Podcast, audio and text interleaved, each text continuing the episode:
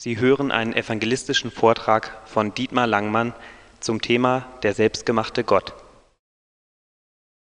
Der selbstgemachte Gott. Was können Menschen nicht alles selber bauen, erfinden, gestalten? Der Mensch, er kann doch etwas mit seinem Verstand, mit seinen Händen, aber irgendwann kann ein Mensch nicht mehr.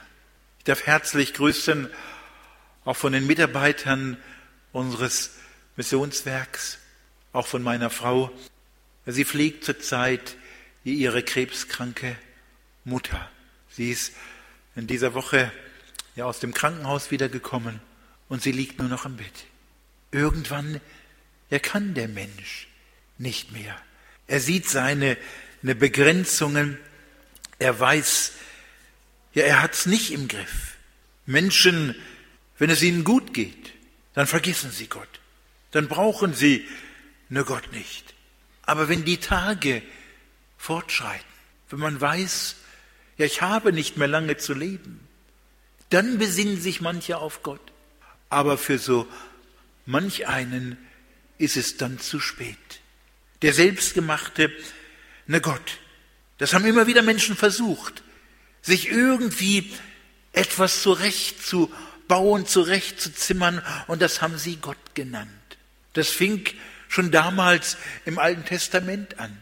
Der Teufel, als er Eva und Adam versuchte, da sagte er, ja, wenn ihr essen werdet von der Frucht, dann werdet ihr sein wie Gott. Auch das Volk Israel. Es suchte, es suchte sich nach Ersatz und sie machten sich einen Götzen. Ich möchte einige Verse aus dem Wort Gottes lesen aus der Heiligen Schrift. 2. Mose 32, Vers 1 bis 16. Und da hören wir 2. Mose 32, als aber das Volk sah, dass Mose ausblieb und nicht wieder von dem Berge zurückkam, sammelte es sich gegen Aaron und sprach zu ihm, auf, mach uns einen Gott, der von uns hergehe. Denn wir wissen nicht, was diesem Mann Mose widerfahren ist, der uns aus Ägypten geführt hat. Aaron sprach zu ihnen, reißet ab die goldenen Ohrringe an den Ohren eurer Frauen, eurer Söhne, eurer Töchter und bringt sie zu mir. Da riss alles Volk sich die goldenen Ohrringe von den Ohren und brachte sie zu Aaron.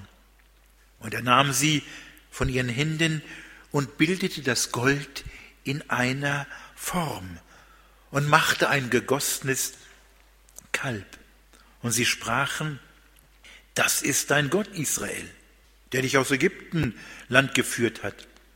Als Aaron das sah, baute er ein Altar vor ihm und ließ ausrufen, morgen ist des Herrn Fest.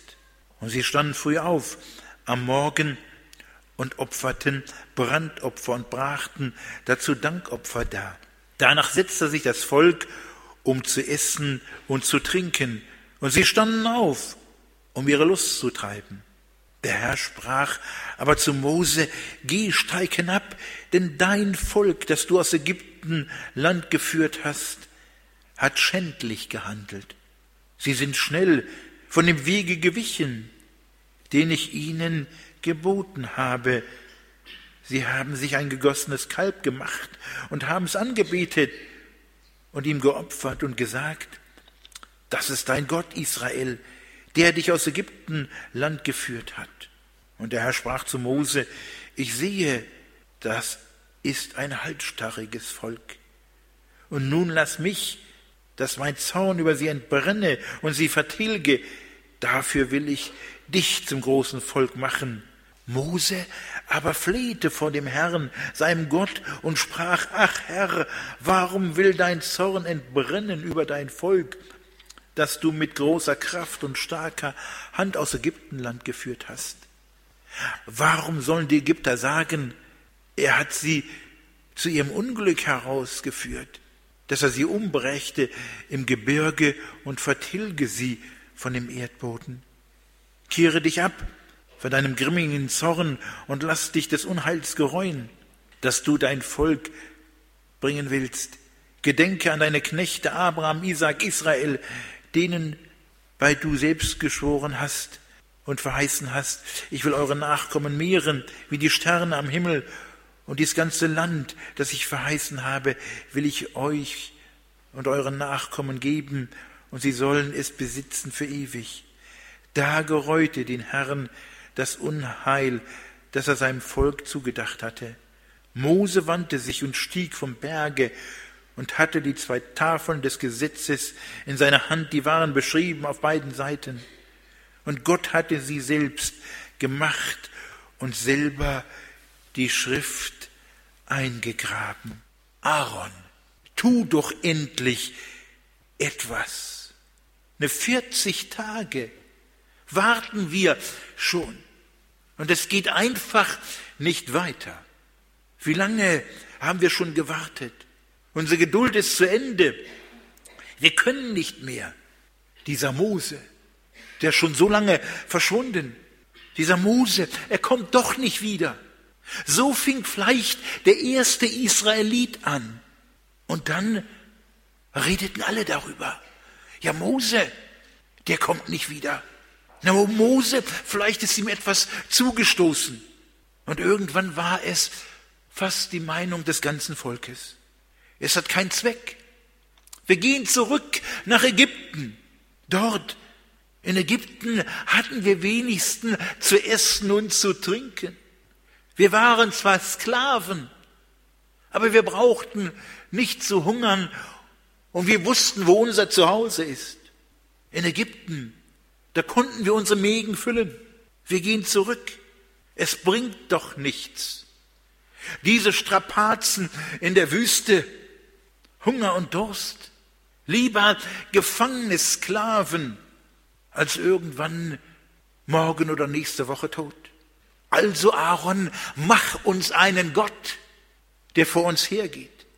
Wir wollen einen Gott haben wie die anderen, wie die heidnischen Völker ringsherum. Nicht diesen unsichtbaren Gott. Gibt es ihn überhaupt, diesen Gott, von dem Mose immer wieder redet? Wir wollen einen Gott, den wir anfassen können. Ein Gott, ja, den wir betasten, begreifen können. Aaron, schau doch, unsere Nachbarvölker, was haben die für herrliche Götter? Aaron, die heidnischen Völker ringsherum, die sind doch besser dran. Ihre Götter. Man kann sie sehen, bestaunen. Und das Volk, so haben wir gelesen, hat es sich etwas kosten lassen. Goldene Ringe, wertvoller Schmuck, Armereifen und vieles andere mehr. Goldene Uhren, Kettchen, alles aus Gold. Und dann lesen wir, und Aaron, der Priester, der hohe Priester, er schmolz das Gold, goss es in eine Form und machte ein goldenes Kalb daraus. Ein goldenes Kalb, ein lächerliches Stierbild, das war jetzt ihr Gott. Und alle ne, konnten ihn sehen. Ein Gott, blank poliert, ein Gott, selber gemacht. Und dann riefen sie, das ist unser Gott. Mir läuft es den Rücken herunter, ein Schauer, wie konnte ein Volk so verblendet sein? Eine grausame Geschichte. Wie konnte ein Volk so dumm sein? Ich frage mich, wie können heute Menschen, die immer wieder in der Kirche waren, in guten Gottesdiensten so dumm sein. Sie wenden sich lächerlichen, vergänglichen Dingen zu. Sie haben den lebendigen Gott, ne Jesus, ne verlassen. Eine Beleidigung Gottes, ein gravierender Irrweg. Ja, das ist unser Gott. Ein Götzenbild, zusammengebastelt. Das soll Gott sein? Ich kann das nicht begreifen. Wie konnte dieses Volk so verblendet sein?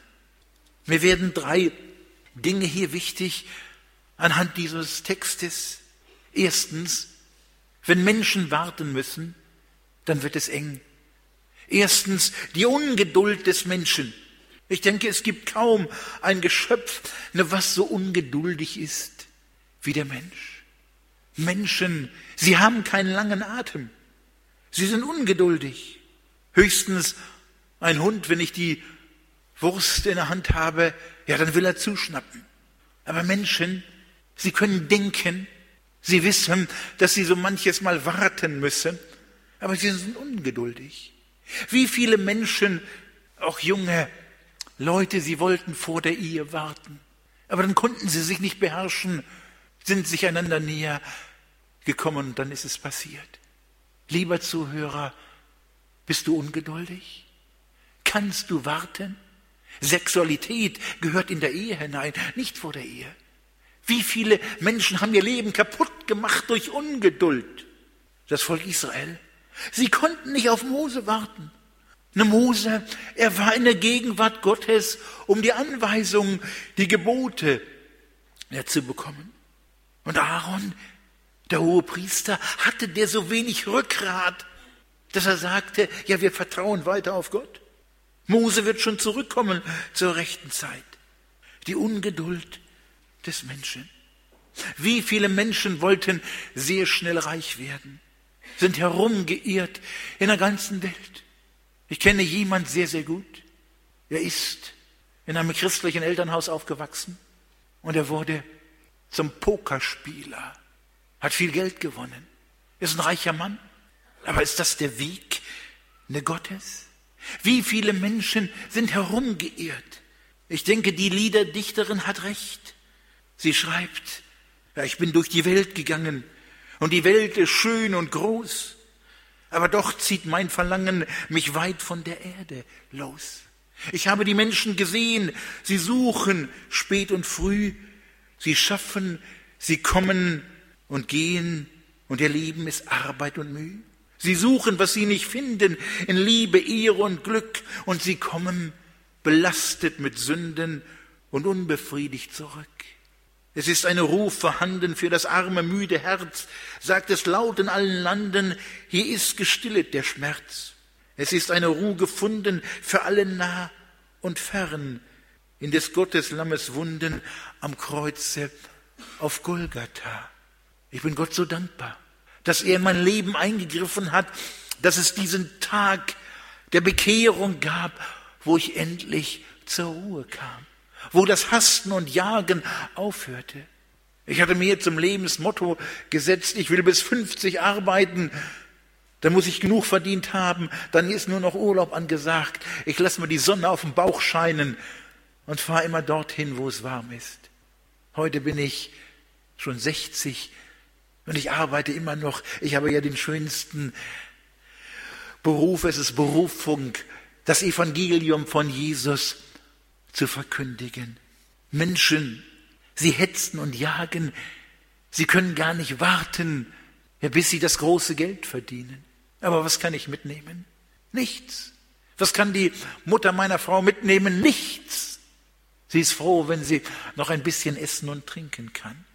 Die Ungeduld des Menschen. Ja, wann habe ich ihn endlich, den Führerschein? Und manch einer fuhr vor dem Führerschein und hat sich und andere totgefahren, weil er nicht warten konnte. Na Gott, lass uns doch endlich in das verheißene Land ankommen. Oder wir gehen zurück nach Ägypten. Na Gott, hast du uns vergessen? Nein, Gott vergisst uns nicht.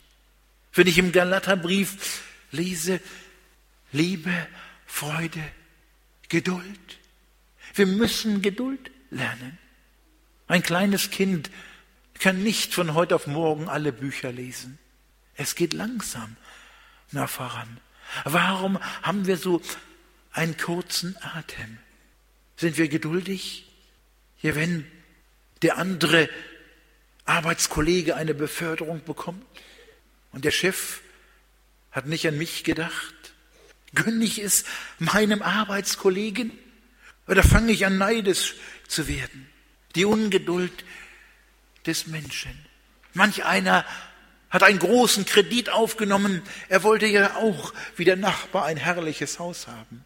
Und einige haben sich übernommen, weil die Kredite so hoch waren, ja, dass sie nur noch arbeiten mussten, keine Zeit mehr für Gott, keine Zeit mehr für die Bibelstunde, für die Gebetsstunde kaum noch Zeit zum Bibellesen. Man war nur auf das Materielle konzentriert. Die Ungeduld des Menschen. Zweitens der Einsatz des Menschen für das Sichtbare. Der Mensch ist so diesseits fixiert. Wie kommt dieses? Warum sehen wir nur das, was vor Augen ist? Wenn der andere einen neuen Computer, ein neues Laptop hat, ja, ich muss es auch haben. Wenn der andere ein neues Handy hat, muss ich auch unbedingt eins haben. Warum kann ich nicht warten? Meinst du schon mehrere Jahre alt, es funktioniert immer noch. Geschenkt. Warum kann ich nicht warten? Wenn der Nachbar ein neues Auto hat, dann müssen wir auch endlich was anderes kaufen. Ihr kennt doch diesen Spruch, ja, nichts nutzt so schnell ab wie das neue Auto des Nachbarn. Ja, das ist doch nur ein Ausländer, ein Japaner. Man ist neidisch. So manch einer, der hat eine gewaltige Garderobe. Ich frage mich, ja, wann will man das alles anziehen? Es gibt junge Frauen, ich habe ja auch vier Töchter, die haben so viele Schuhe, die könnten einen ganzen Schuhladen aufmachen. Geht's euch auch so? Liebe Zuhörer, es gibt Leute, die haben nicht mal ein Paar Schuhe. Die Bibel sagt, ja, wer da weiß, Gutes zu tun und tut's nicht, das ist Sünde. Es kann Sünde sein, wenn du so einen vollen Kleiderschrank und Schuhschrank hast und andere haben nichts. Unsere Kühlschränke, die quellen über. Wir haben das Beste vom Besten. Wir gehören zu den 20 eine Prozent der reichsten Leute. 80 Prozent sind ärmer wie wir. Je mehr er hat, je mehr er will, nie schweigen seine Klagen. Schill, das haben wir schon damals in der Schule gesungen. Das Volk Israel, sie wollten einen sichtbaren Gott haben. Das goldene Kalb, ein lächerliches Stierbild. Was sammeln wir alles? Wie viele gehören von uns zum, zu den Jägern und Sammlern? Nichts kannst du mitnehmen. Nackt sind wir auf diese Erde gekommen, nackt müssen wir von der Erde gehen. Manch einer hat sich Denkmäler gebaut. Was können Menschen so alles bauen? Als ich hier mit dem Auto nach Kaiserslautern fuhr, sah ich ein Riesenhotel, Hilton stand da dran. Gewaltig, was Menschen machen können. Aber die Erben, die können oft nicht mehr mit dem Geld umgehen. Ihr kennt das doch. Der Großvater baut die Firma auf, der Vater hält den Stand und der Sohn erwirtschaftet ab, weil er sich selber nicht erarbeitet hat. Der Blick auf das Sichtbare. Manche sagen, ja, ich gehe kein Risiko ein. Ich schließe eine Versicherung ab, so kann mir nichts passieren. Die Frage ist, hast du diese Versicherung, dass du in den Himmel kommst? Die Bibel sagt, eine Trachte zuerst nach Gottes Reich, so wird euch alles zufallen. Aber wir trachten nach den vergänglichen Dingen. Ich habe von einem Mann gehört, er arbeitete unverwüstlich. Er war ein junger Geschäftsmann, er trieb sich selber gnadenlos zu Höchstleistungen an. Mit 33 Jahren hatte dieser Mann die erste Million Dollar verdient. Er war hart gegen sich selbst und hart gegen andere. Krankhafter Ehrgeiz trieb ihn, immer mehr haben zu wollen. Mit 43 Jahren beherrschte dieser Mann das größte Geschäftsunternehmen der Erde. Mit 53 Jahren war dieser Mann der erste Dollar-Milliardär. Aber er hatte seinen Erfolg mit seiner Gesundheit bezahlt und auch mit seiner Lebensfreude. Dieser Mann, er wurde schwer krank, weil er nur auf das Sichtbare, auf den Erfolg blickte. Dieser Mann, er war ruhelos, er war todkrank, sein Körper er war eine Ruine. Er konnte nur noch eine Tee, eine Schlürfen und Zwieback essen. Er hatte sich kaputt gemacht, weil er so hart gearbeitet hatte. Die Zeitungen, sie druckten schon seinen Nachruf. Aber irgendwann, eines Tages, weil dieser Mann gar nicht mehr schlafen konnte, kam er zur Besinnung. Er fing an, sein Geld zu verschenken. Er hörte auf, Geld anzuhäufen, weil er merkte, er geht daran kaputt. Er fing an, sein Geld an die Armen weiterzureichen. Er gründete eine Stiftungen, sein Geld ging in alle Teile der Erde, an Universitäten, Krankenhäuser, Missionsgesellschaften. Seine Millionen wurden zum Segen für viele Menschen. Sie halfen, Penicillin zu entdecken, Malaria, Tuberkulose, Diphtherie und andere Krankheiten in den Griff zu bekommen. Armut, Hunger ne, wurden mit seinem Geld bekämpft. Eine ganze Bücher ne, könnten geschrieben werden über die Segnungen, weil dieser Mann anfing, sein vieles Geld zu verteilen. Und was geschah? Bitterkeit, Egoismus, Hass und Groll ne, wichen aus dem Herzen dieses Mannes. Und Liebe und Dankbarkeit nahm darin Platz. Und dieser Mann, er wurde 98 Jahre alt. Und sein Name ist John Rockefeller. Geben ist seliger als nehmen.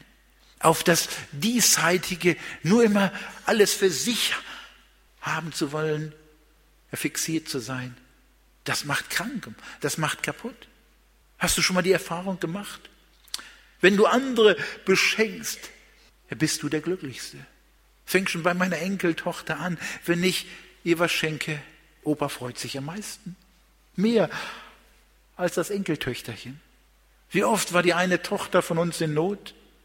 Und wir haben ihr immer wieder geholfen. Na Gott, er will dich nicht im Sumpf in der Sünde untergehen lassen. Gott will nicht, dass du kaputt gehst an deinem erbärmlichen Besitz, sondern er will, dass du freigebig wirst. Aber du kannst es nur, wenn Gott dein Leben durch Jesus umkrempelt und verändert. Alleine ne, schaffst du das nicht. Ohne ne Jesus wirst du weiter nur ungeduldig bleiben, auf das Sichtbare auch fixiert sein. Aber Gott, er möchte dir helfen. Ne Gott, er hat damals seinem Volk Israel eine gewaltige Lektion erteilt. Ich kann mir so das Volk vorstellen. Ja, sie tanzten wie die Wilden um das goldene Kalb. Sie riefen, ja, das ist unser neuer Gott. Und plötzlich kommt der Mose. Mose steigt vom Berg herab. Die Musik bricht ab. Das Geschreie, das Gegröle hört auf. Es geht durch die ganze Runde des Volkes. Ja, Mose ist wieder da. Und sie schauten auf ihr goldenes Kalb. Erbärmlich. Wirklich erbärmlich kam ihnen das auf einmal vor. Mose, er kam mit den Tafeln Gottes, mit den zehn Geboten. Und das Volk Israel, sie sahen den Zorn Moses und sie spürten den Zorn Gottes. Manche denken, ja, Gott ist einer, der fünf Grade sein lässt. Die Bibel sagt im Neuen Testament, wir können das lesen immer wieder an verschiedenen Stellen im Johannesevangelium, ja, wer dem Sohn Gottes glaubt, der hat das ewige Leben, aber wer den Sohn Gottes nicht in der Glauben schenkt, über dem bleibt der Zorn Gottes. Wer Gott nicht will in seinem Leben, den trifft der Zorn Gottes, sein Bestimmungsort wird das ewige Verderben sein. Ne Gott, er wollte sein Volk, ne Israel ausrotten. Aber Mose, er betete, er schrie zu Gott, lass dein Volk doch am Leben. Ne Gott, er hatte ja aus Mose, sein Nachkommen, ein neues Volk sich erwecken wollen. Aber Mose, er betete für das Volk Israel. O Herr, lass sie am Leben. Sei ihnen gnädig und barmherzig.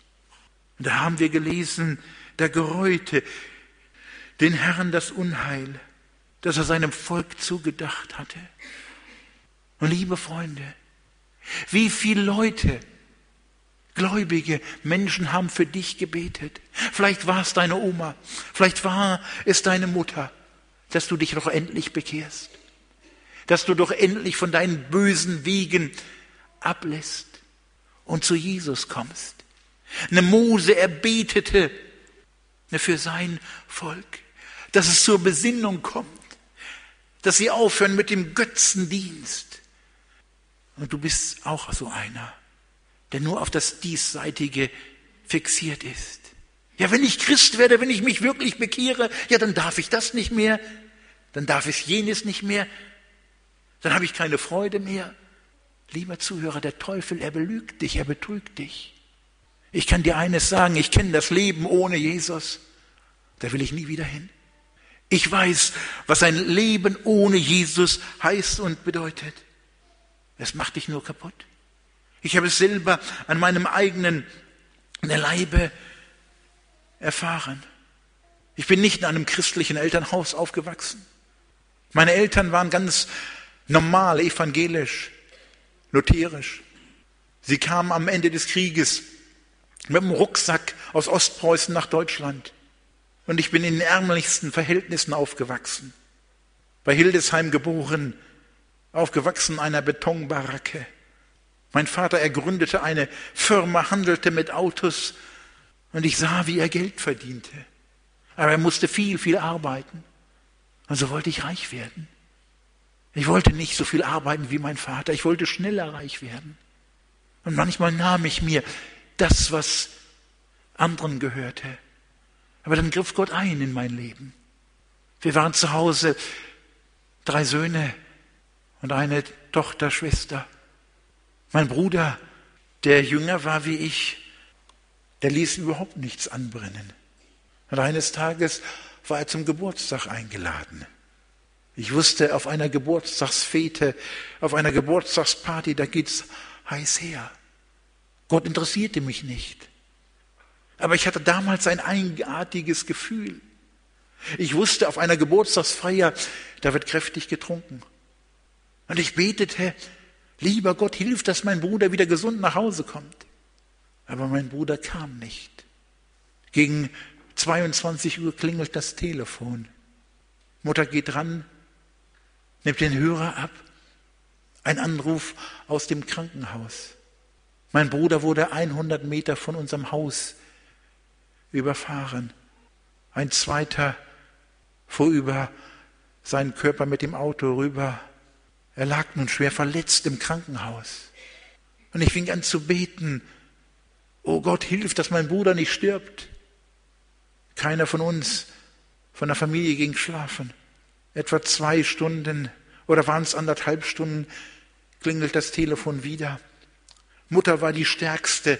Ein Anruf aus dem Krankenhaus. Meine Mutter fängt an zu schreien und zu weinen. Tränen rollen ihr über die Wangen. Und sie sagt, euer Bruder, unser Sohn ist tot. Mit 18 Jahren. da habe ich mich gefragt, was wäre mit mir, wenn mir das passiert wäre? Schnell reich werden, ein großer Mann ne sein, mit 50 aufhören zu arbeiten. Ja, vielleicht wirst du gar nicht 50. Was wäre mit mir? Ich kann hier rausgehen. Was wäre mit dir? Du gehst raus und da kommt ein schneller Autofahrer, du bist tot. Er erwischt dich. Ich fing an, für meinen toten Bruder zu beten. Ich wusste es ja nicht. Gott, lass ihn doch in den Himmel kommen. Ich fing an, die Bibel zu lesen. Ich wollte wissen, ja, wie kommt man in den Himmel? Aber keiner konnte es mir erzählen. Mich interessierte nur, ja, wie andere schnell reich geworden sind. Aber jetzt auf einmal wollte ich wissen, ja, wie man den Reichtum des Himmels empfängt. Und ich versuchte, die Gebote zu halten, mich anzustrengen. Ich dachte mir, ja, wenn Gott ja mein Leben sieht, er wird mich wahrscheinlich nicht annehmen in den Himmel. Ich kannte mein Leben. Es war so schlecht. Ich habe Dinge getan, ja, die konnten Gott nicht gefallen. Ich wusste, ja, mein Leben bestimmte ich selber oder bestimmte ja das Geld. Die Frage ist, wer bestimmt dein Leben? Ich möchte euch mal ein paar Fragen anhand einer Folie auch zeigen. Wer bestimmt dein Leben? Du selber? Oder ist es deine Ungeduld? oder dein Reichtum? Wer bestimmt dein Leben? Ist es Neid? Eifersucht? Freust du dich über Misserfolg vielleicht von anderen? Oder ist es Selbstmitleid? Fühlen wir uns benachteiligt? Ja, wenn Gott einem anderen mehr gibt wie mir, bist du trotzdem zufrieden? Zorn, Ärger? Beherrscht das dein Leben? Ich möchte dich fragen, wie willst du mit deinem Zorn, mit deinem Ärger in den Himmel kommen? Bist du lieblos? Disziplinlosigkeit? Wovon lässt du dich leiten? Von deinem Lustgefühl? Nimmst du dir einfach, ja, was du haben möchtest? Was hast du alles getan in deinem Leben? Hast du vielleicht Dinge getan, die Gott gar nicht gefallen, Aberglaube, Okkultismus? Klebst du an solchen Sünden? Es gibt Leute, die versuchen, sich immer wieder zu bekehren. Manche waren schon fünf, sechs Mal in der Seelsorge, aber sie dringen nicht durch zur Wiedergeburt zum neuen Leben. Hast du mit Spiritismus, Okkultismus, mit Aberglaube zu tun gehabt? Komm heute zu Jesus. Bring ihm dein kaputtes Leben. Gibt es in deinem Leben einen Lebensbereich, den du Gott vorenthalten hast? Ist Gott wirklich die Nummer eins in deinem Leben? Ist er wirklich der Erste, das Allerwichtigste? Oder ist in deinem Leben Unversöhnlichkeit, Groll? Gibt es jemand vielleicht sogar in der Gemeinde, dem du etwas nachträgst? Ja, der hat mich damals unrecht behandelt. Ein nächster Punkt. Wie bequem bist du? Du denkst nur an dich. Bist du jemand, der sich Gott ganz zur Verfügung stellen will? Bist du bereit zu dienen? Oder lässt du dich nur bedienen von anderen? Manch eine Mutter würde sich freuen, wenn endlich die Kinder auch mal zupacken würden. Ich möchte dir sagen, Sünde, Sünden sind nicht nur die schlechten Taten. Ein letzter Punkt. Hast du verpasst, das Gute zu tun? Die Bibel sagt, wer da weiß, Gutes zu tun und tut's nicht, das ist Sünde. Ich wusste genau, ich mit meinem Leben, ich kann nicht zu Gott in den Himmel kommen. Stell dir vor, du hast nur einmal am Tag gesündigt. Einmal am Tag. Die Bibel sagt, der Gerechte, der Gute sündigt siebenmal am Tag, aber vielleicht bist du ein ganz guter.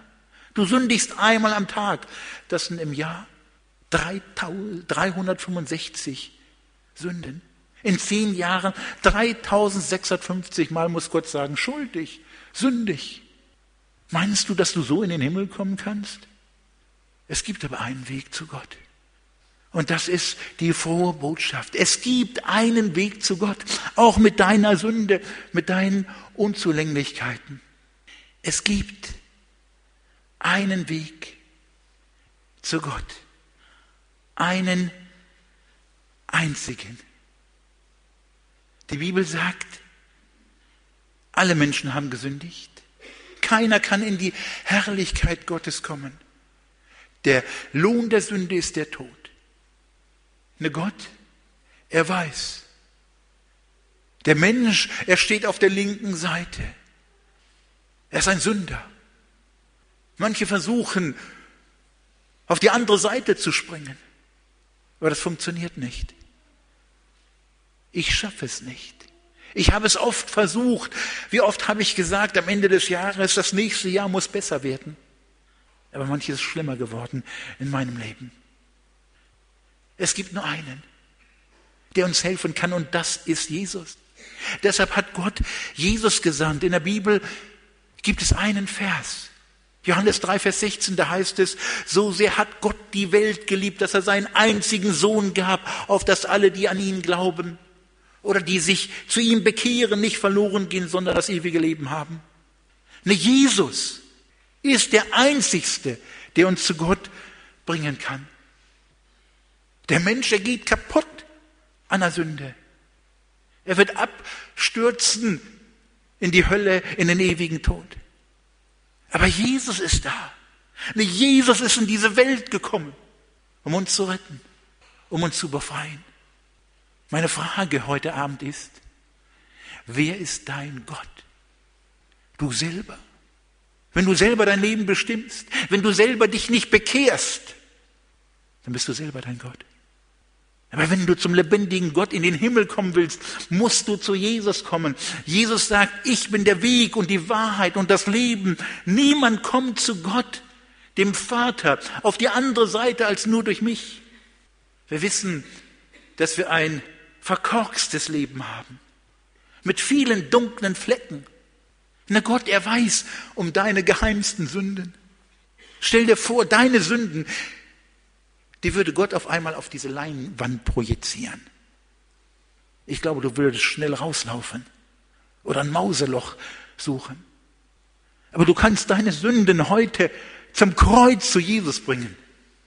Wenn wir aber unsere Sünden bekennen, ist er treu und gerecht, dass er uns reinigt von aller Sünde, Untugend, Ungerechtigkeit. Nicht Jesus ist die einzigste Rettung. Als ich das begriff in meinem Leben, ich lernte eine junge Leute kennen, die mir die Bibel erklärten. Und auf einmal habe ich begriffen, ich schaffe es nicht, die zehn Gebote zu halten, aber Jesus ist da. Er nimmt die schlimmsten dunklen, schwarzen Flecken aus meinem Leben, den Dreck, die Sünde heraus. Das Blut Jesu, es reinigt von aller Sünde. Aber ich muss kommen. Ich muss kommen. Meine Frage heute Abend ist, willst du heute nach vorne kommen und deine Sünde bekennen? Du kannst so nach Hause gehen und du bleibst ein verlorener Mensch.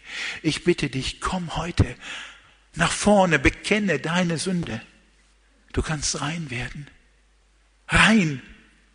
Das ist meine Frage heute Abend. Ist dein Leben wirklich rein? Wenn Jesus heute dich ruft, wenn du um 24 Uhr sterben musst, heute Nacht, weißt du, dass du in den Himmel kommst? Ist dein Leben rein? Möchtest du, dass dein Leben rein wird? Möchtest du frei sein, Vergebung haben von allen Sünden? Ich bitte dich, komm zu Jesus. Das Blut seines Sohnes, das Blut Jesu Christi reinigt von aller Sünde.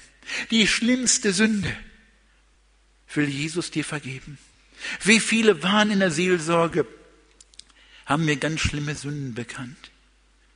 Jesus vergibt. Die schlimmste Sünde.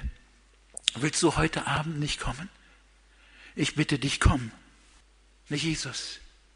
Jesus muss der Dreh- und Angelpunkt deines Lebens werden. Jesus muss im Zentrum deines Lebens. Was willst du machen mit Jesus? Ist er wirklich dein Gott? Oder bist du selbst? Oder dein Portemonnaie? Ich bitte dich, komm zu Jesus. Nimm ihn auf. Nimm ihn an. Es gibt Leute, die kommen immer wieder und bringen Jesus ihre Sünde. Deshalb bekehren sich manche auch fünfmal. Jesus will nicht nur Mülleimer werden für deine Sünde, sondern er will in dein Herz und Leben kommen. Bei der Bekehrung, da bringe ich Jesus meine ganze Sünde. Aber wenn ich Jesus aufnehme in mein Herz und Leben, dann werde ich von neuem geboren. Ich glaube, hier sitzen Leute, die haben sich bekehrt oder versucht zu bekehren. Aber Jesus ist nie der Herr im Leben geworden. Sie haben Jesus nie aufgenommen in alle Lebensbereiche. Hat Jesus das Sagen? In der Rumpelkammer deines Lebens? Hat Jesus das Sagen? Über dein Computer? Wie viel Schmuddelkram hast du dir angesehen? Wie viel Dreck, wie viel Müll? Im Internet. Ich bitte dich, komm zu Jesus. Nimm ihn auf in dein Herz und Leben. Dann wirst du rein. Und so kannst du der glücklichste Mensch werden. Wer Dank opfert, der preist mich. Und das ist der Weg, dass ich ihm zeige das Heil Gottes. Es kann der schönste Tag für dich werden. Du kannst jetzt wählen. Du kannst belastet mit deinen Sünden nach Hause gehen. Mit deinen ganzen schmutzigen Heimlichkeiten. Aber du kannst heute zu Jesus kommen. Ihn wirklich an erster Stelle im Leben setzen. Soll Jesus heute die Nummer eins sein? Bring ihm deine Sünde. Aber lass ihn nicht nur Mülleimer sein. Es muss ein Herrschaftswechsel stattfinden. Als ich mich damals bekehrte, habe ich gebetet, Herr Jesus, vergib mir alle meine Sünden. Aber du sollst ab heute der Herr sein, die Nummer eins in allen Lebensbereichen. Ich bitte dich, wähle heute Abend den richtigen Gott für dein Leben. Wähle Jesus. Amen.